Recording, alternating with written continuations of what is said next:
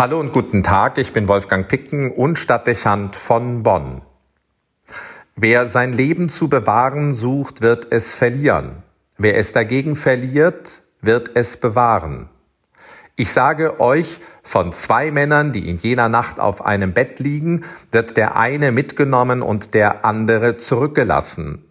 Von zwei Frauen, die mit derselben Mühle Getreide mahlen, wird die eine mitgenommen und die andere zurückgelassen.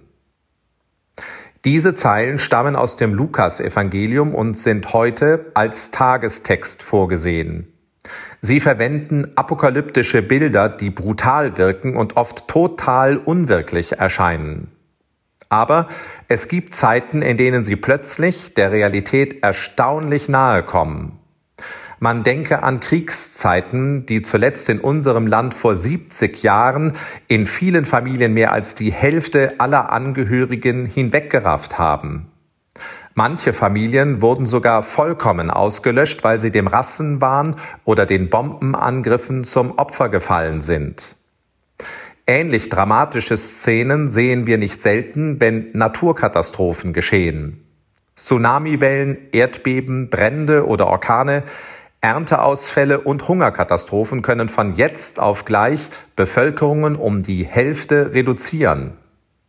Die biblische Erzählung ist also nicht so irreal, wie man manches Mal denkt.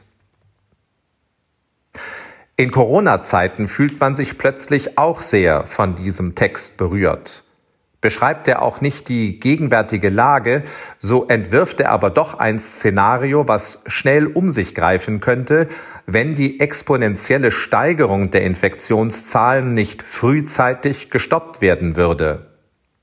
Wir erinnern uns an die Bilder aus Bergamo oder New York, die im Frühjahr gezeigt wurden. Särge auf den Straßen und mobile Leichenhallen in Stadtvierteln, weil man dem um sich greifenden Tod nicht Herr werden konnte. Inzwischen werden aus manchen europäischen Städten wieder erste Bilder gezeigt, die in eine ähnliche Richtung weisen. Die Situation in Paris und in vielen Städten Frankreichs und Belgiens beispielsweise wirkt bedrängend. Nicht anders in den Städten am Golf von Neapel. Die Krankenhäuser sind dort überfüllt. Es bilden sich Autoschlangen von Wartenden vor den Aufnahmeambulanzen, in denen sich Erkrankte mit Sauerstoffmasken befinden und die nicht mehr Platz auf den Stationen erhalten und von mobilen Teams in ihren PKWs versorgt werden. Auch in deutschen Städten mehren sich Hinweise auf Hospitäler, die keine Bettenkapazitäten mehr besitzen und Schwerkranke deshalb zur stationären Versorgung auf andere kommunale Krankenhäuser verweisen müssen.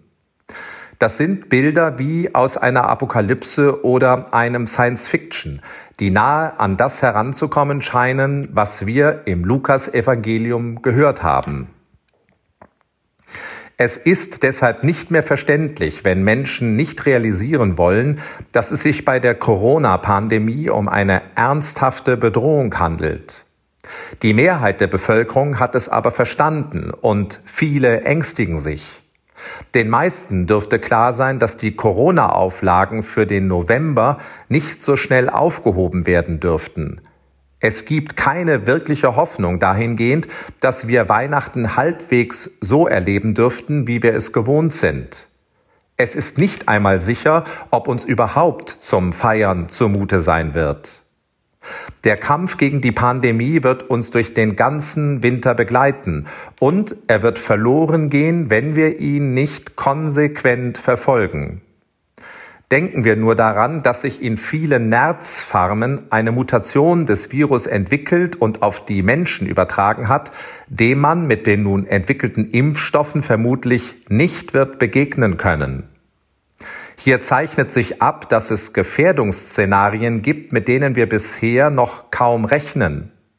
Sie könnten dazu führen, dass sich die Lage nicht bessert, sondern weiter verschlechtert.